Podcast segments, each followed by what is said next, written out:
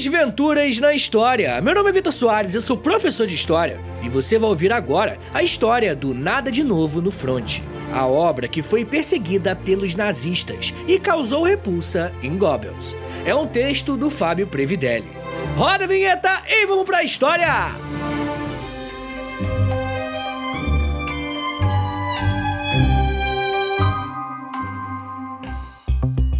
De Novo no Front estreou no último dia 28 de outubro e já vem fazendo sucesso na Netflix, ocupando uma posição no top 10 das produções mais vistas de toda a plataforma de streaming. Dirigido por Edward Berger, o longa acompanha um soldado alemão de 17 anos, o Paul Baumer, que mente a sua idade junto a um amigo para poder combater na Primeira Guerra Mundial. Entretanto, a dupla não tem noção de que para alcançar a fama e glória prometida pela propaganda militar, se é que isso é possível, terão que agir diferente de inúmeros soldados que já morreram brutalmente. O que poucos sabem, porém, é que o romance é baseado no livro homônimo de Eric Maria Remarque, publicado em 1929. A obra já foi adaptada em outras duas produções. Uma delas, aliás, vencendo o Oscar de melhor filme e dando o prêmio de melhor direção para Lewis Milestone, em 1930.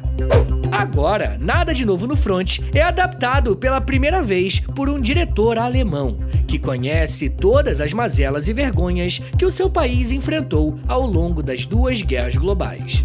O filme concorrerá na categoria Melhor Longa-Metragem Internacional do Oscar 2023.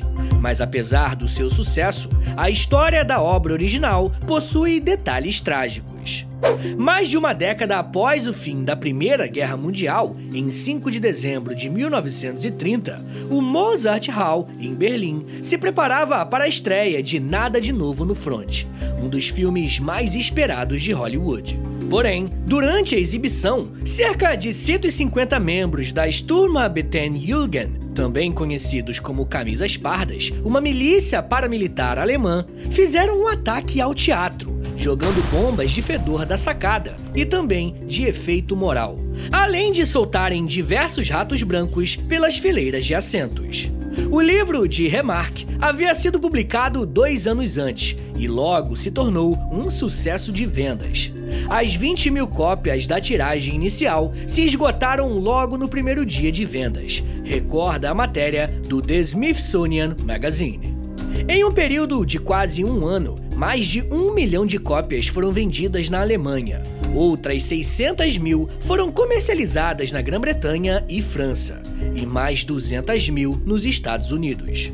Com um sucesso arrebatador, os direitos da obra foram adquiridos pela Universal Pictures pelo valor recorde de 40 mil dólares. Nada de Novo no Front passou a ser visto como uma obra anti-guerra fundamental no período em que 37 milhões de pessoas morreram entre 1914 e 1918. Porém, foi essa mesma visão que fez com que Joseph Goebbels, futuro ministro da propaganda nazista, considerasse a obra como uma ameaça à ideologia que seria propagada por Hitler. Ainda em 1930, o Partido Nacional Socialista dos Trabalhadores Alemães conquistou 6,4 milhões de votos, totalizando 18% do número geral. Assim, o partido de Adolf Hitler passou a ocupar 107 assentos no Reichstag, tornando-os o segundo maior partido da Alemanha. Mas nada de novo no front não promoveria uma propaganda pró-alemã, mas sim um olhar honesto e pessimista do conflito, o que o tornou um alvo certo. Nem o fato de Remarque ter sido indicado ao Prêmio Nobel da Paz em 1931 impediu que os nazistas sentissem repulsa por seu trabalho retratar os alemães como desanimados e desiludidos. Hitler se recusava a crer nisso. Afinal, os seus combatentes teriam que ser o oposto, a mais forte demonstração de poder e de nacionalismo. De acordo com Thomas Doherty, professor de estudos americanos e autor de Hollywood e Hitler, 1933 e 1939, abre aspas. Um dos grandes legados da Primeira Guerra Mundial é que assim que o armistício é assinado, o inimigo é a própria guerra. não os alemães, russos ou franceses. O livro captura isso e se torna a declaração antiguerra definitiva da Grande Guerra. Fecha aspas. É bem verdade que a estreia do longa, em 4 de dezembro, foi um tanto quanto discreta, conforme relatado pela Variety. Abre aspas. Quando as luzes se acenderam, o público estava muito abalado ou emocionado para desaprovar ou aplaudir. Fecha aspas. Mas Goebbels sabia que as coisas seriam diferentes no dia seguinte. Além de seu ataque com bombas e ratos, os projetores do teatro foram desligados e no meio do caos, os camisas parda aproveitaram para espancar selvagemmente os espectadores que acreditavam ser judeus. A repulsa de Joseph pelo filme se explica. Conforme recorda a The Smithsonian Magazine, Goebbels não estava apto para lutar a Primeira Guerra Mundial, por conta de um problema em seu pé que era torto. Sua rejeição física o consumia, e parte da raiva era expelida sob nada de novo no fronte. Uma vingança política, mas também um tanto quanto pessoal. De acordo com Goebbels em seu próprio diário, abre aspas, dentro de 10 minutos o cinema era um hospício. A polícia é impotente. As massas amarguradas são violentamente contra os judeus. Fecha aspas. Os ataques seguiriam pelos próximos dias. Em uma exibição em Viena, no Teatro Apollo, cerca de 1.500 policiais formaram uma barreira para impedir que os nazistas atrapalhassem o filme.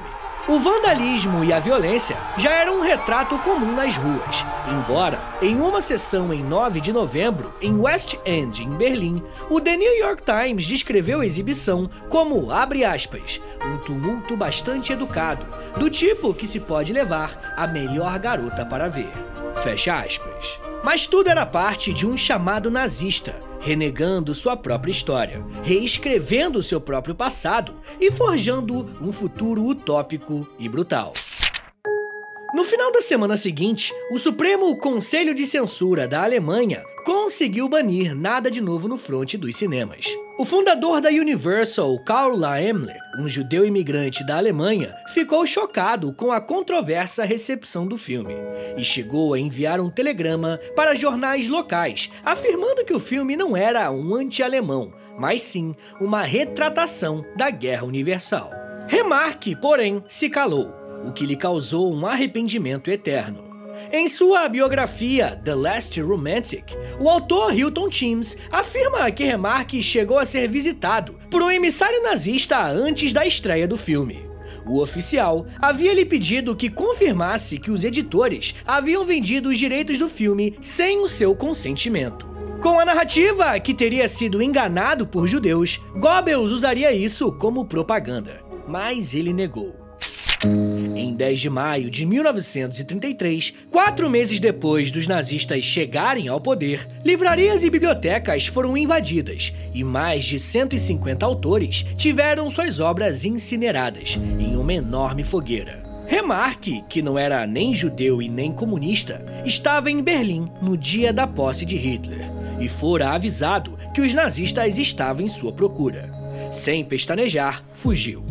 Até o fim daquele ano, os nazistas considerariam crime a posse de nada de novo no fronte, e todas as suas cópias foram entregues à Gestapo.